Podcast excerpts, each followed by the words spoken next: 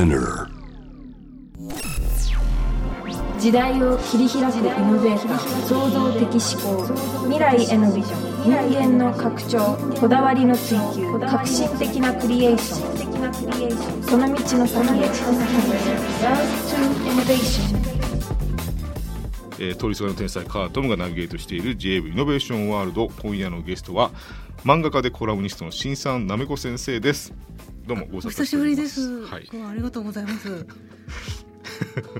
なめこ先生となんか対峙するとなんかおいい笑いですけどね。あ、いい笑いだったんですか？いい笑いが本当に込み上げてくるごご活躍されて。いやとんでもないです。よかったあのなめこ先生なめこ先生覚えてるかな、なんか鹿児島で一回一番最初一緒だったんですよね。あのなんか展示鹿児島のなんかビルでていろんな展示をしててそこのなんか審査員的な何かだったんそうですね。よはい、はい。なんか変なビーム縁日っていうのを僕なんかお題で出してて、えー、目からビームを出してなんか射的の代わりにするみたいな。あ、そんな面白いことやってらっしゃったんですね。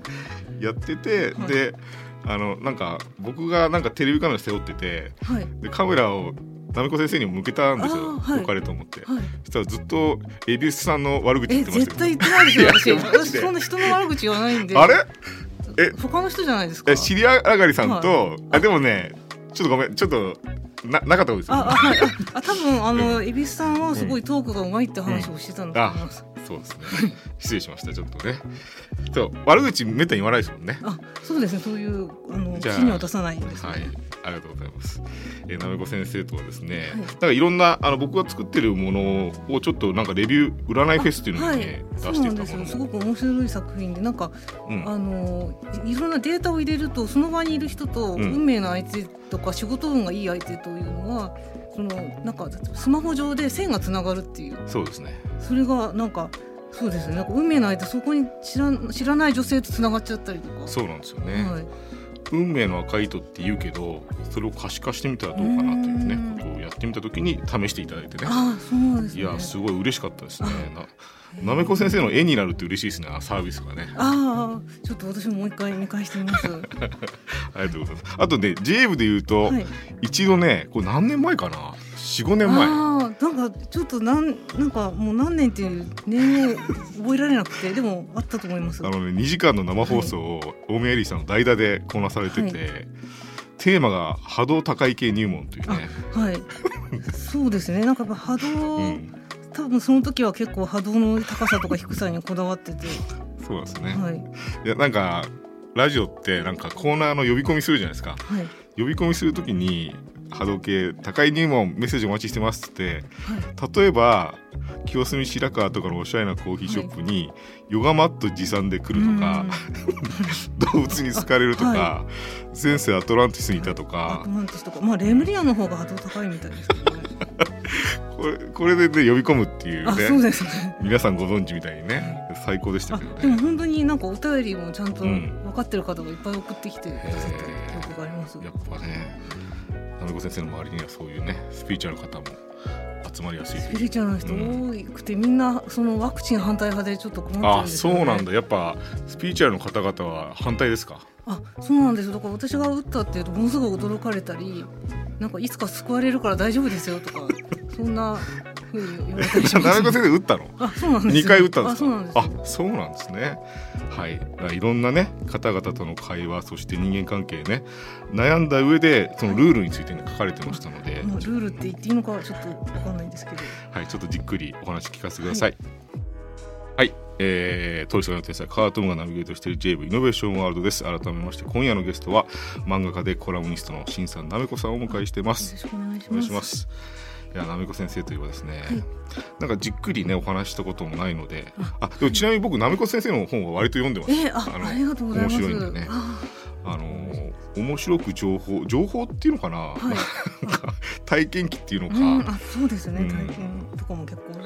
はい、いろんなねあの文章も書かれてますけどなめこ先生ははい、どんなお子様だったでしょうか？ちっちゃい時は。そうですなんかすごくまあ運動が全然できなくて、うん、でなんかさいその時埼玉がすごく運動至上主義みたいな雰囲気でちょっとあのなんか運動が苦手だとちょっと虐げられるみたいなそういった風紀だったんですけどそんな中そうですねちょっとあのなんかそうですねそんな中生きてたっていう感じなんです埼玉に僕もちっちゃい時住んでたんですけど、は確かに至上主義みたいなのありましたね。何だったんですかねあれはね。ななんか活発な子だったり体力が生命力が強い子が偉いみたいな。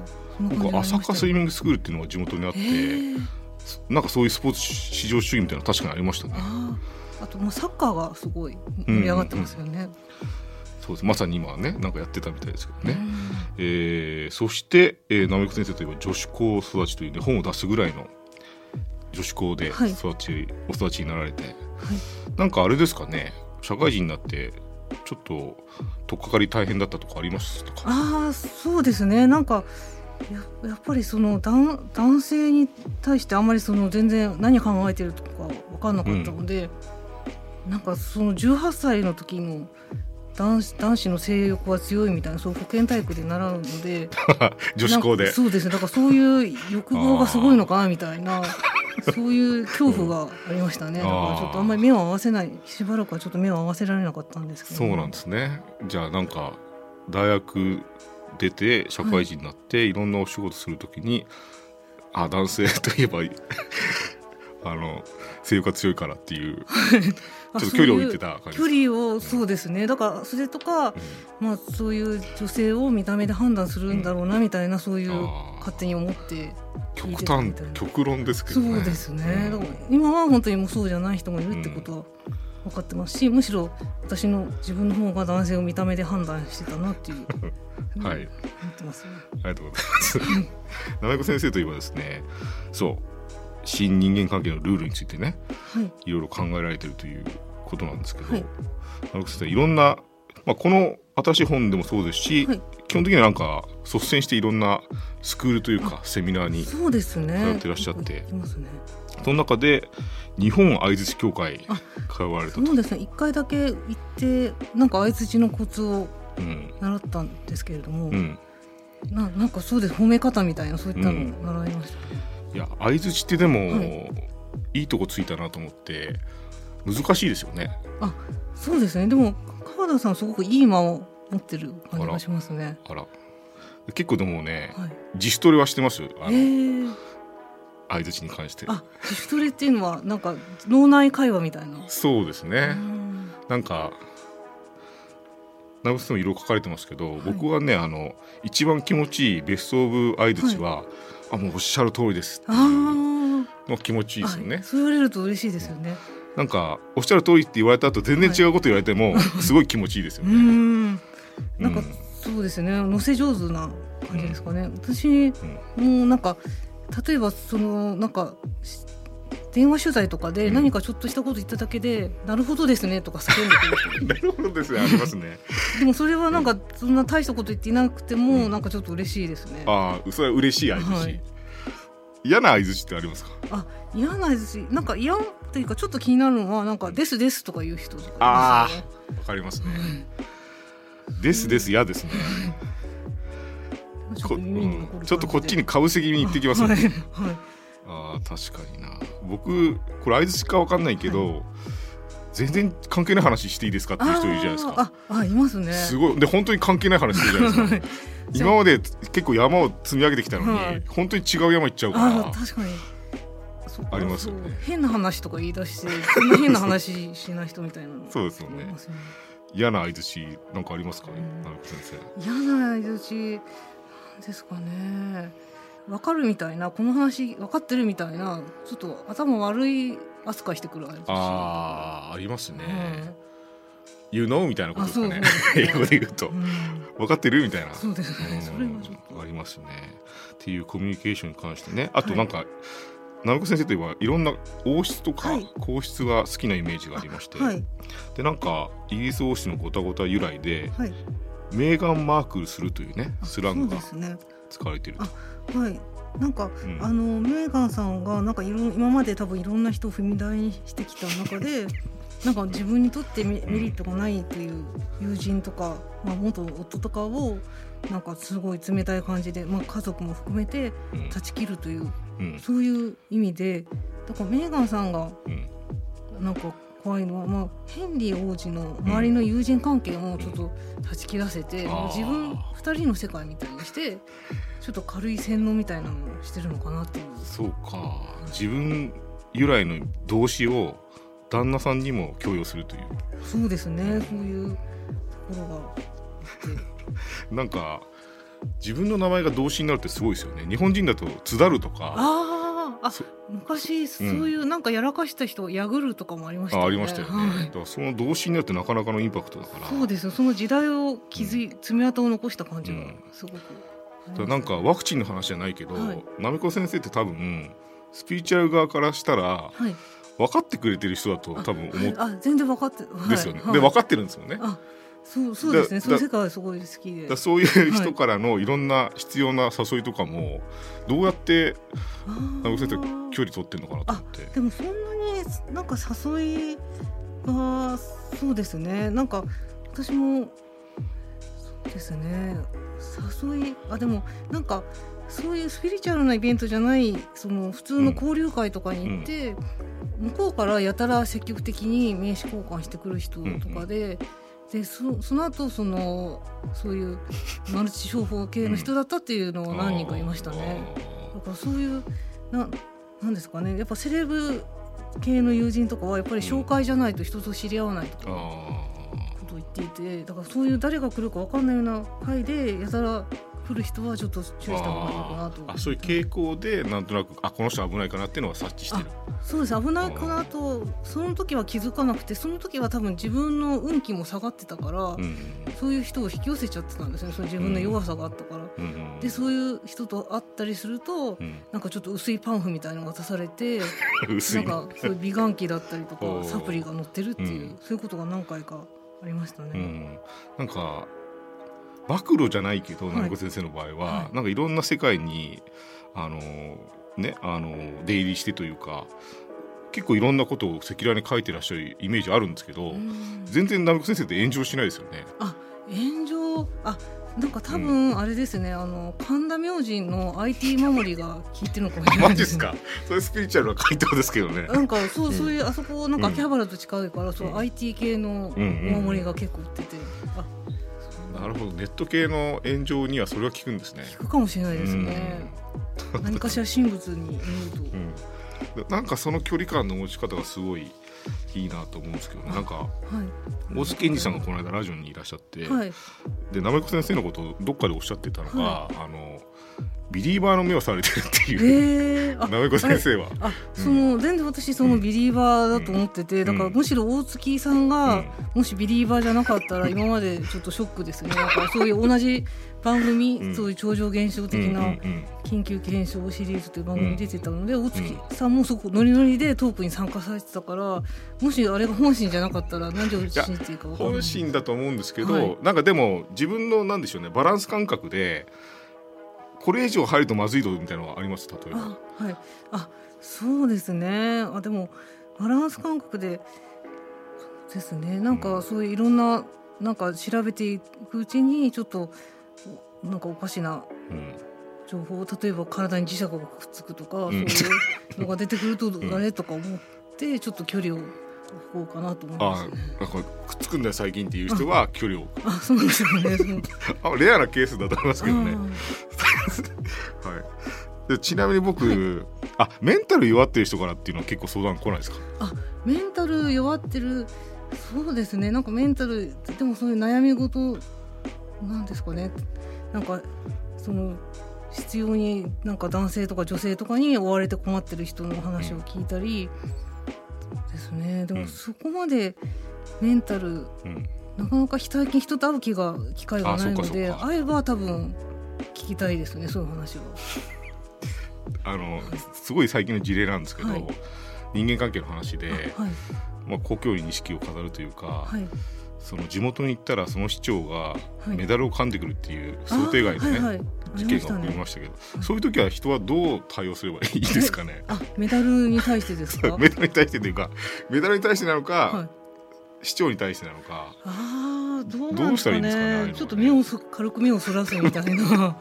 え本自分がメダルももらったとして、はい。あ最初からもうその場にあその場にいる人とっていうわけではなく、え当事者として？当事者ですか？あ、うん。そのメダルを噛まれたらですか？メダルを 噛まれそうになったら？噛まれそうになったら？結構あの雰囲気で、はい。ギュッてなんかもう奪い返すみたいなのできないだろうなと思って。そうですよね。だからなんかやっぱり今ちょっとそういう唾液唾液とか危険なんでとか、うんうんこういうご時世なんでそうですね。だからそういう消毒グッズとかを見せたりして。あ そうか。言うんじゃなくて見せる。そうですね。っていうね。いろんな人間関係問題ありますけど引き続きお話しします。なめこ先生をお迎えしてですね。僕なんか一番あのなめこ先生にはい。なんかこういう場じゃないと聞けないのでなんかちゃんと真面目な話なんですけど、あのーこの例えば本にしても、はなんか連載がまとまるじゃないですか、はい。連載って、まあ、34年前はい。5年とか前のこともあると思うんですけど、はいはその当時書いているものをはい。本としてまとめた時に、はい。読者はそれを最初のものとして読むじゃないですか。うん。そのタイムラグが絶対起きるじゃないですか。そうですね。でもなめこ先生の本ってまあそんなに感じないんですよね。そうですね。多分34年といううんまでもいかず2年うん。ぐらいかなっていう、ん。23年だからまだその時の情報がまだ記憶に残ってるのかもしれないですね。なんか書く時はにい。注意をしますか、やがて本になるという時の。あでもそう言われるとなんかやっぱり時事ネタうん。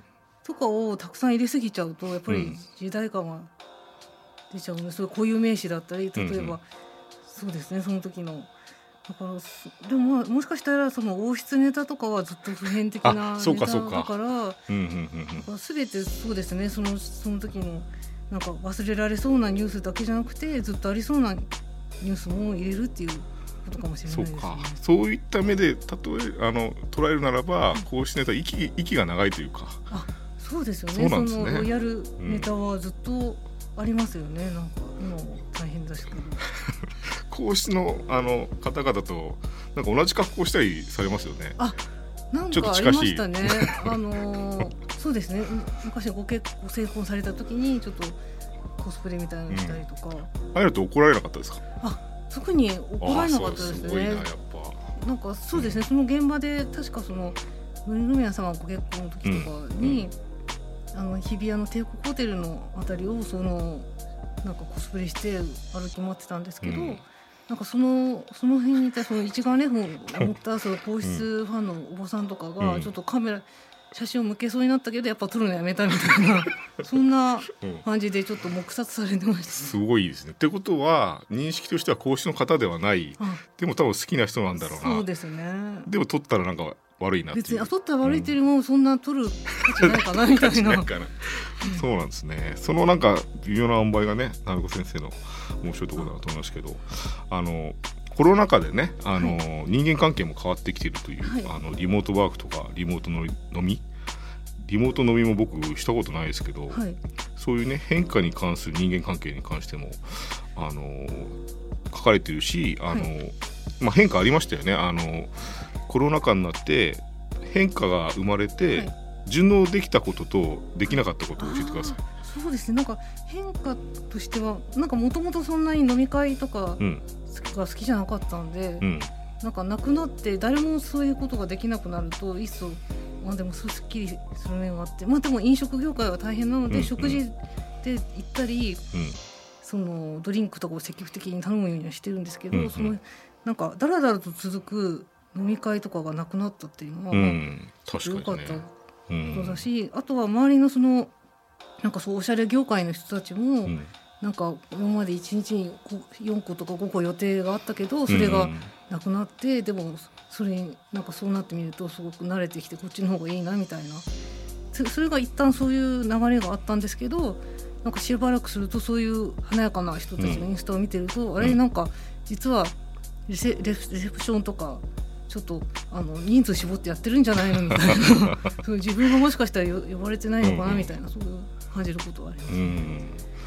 でパーティーかなと思って行っちゃったりとか。はい、だからパーティーそうですね。なんかパーティーっぽい空間に行きたいからちょっと BGM がつなんか大きめの洋服屋さんに行っちゃったりとか、あまあでもそうですね。なんかパーティーそのパーティーとかでそのインスタ映えをする人が一旦収まったんですけども、うん。やっぱりそういう、まあ、セレブたちを海外セレブともそうなんですけれども、うん。やっぱりそうそうすると自分の家のすごく素敵なインテリアをアピールするようになっちゃうんですよ。あだから結局またその格差だったりその映え 映えの格差がまた始まってるっていう。ー結局ね、はい。それ僕もね追ってたんですよ。あの、はい。ああいう人たちはどうすんだろうと思ってパーティーピーポーたちはね。ねそうやってうんインフルエンサー的うなん。パーティー出るだけでお金もらってた人たちですよね。だからいい食器とかなんですよね、はい。い、い食器とかいい飲み物とかそうあと部ね屋も本当にすごいおしゃれな部屋に住んでたんですよね。そうなんですよね。だから順応ししていく人人はねうん。順応していくんだなといううん。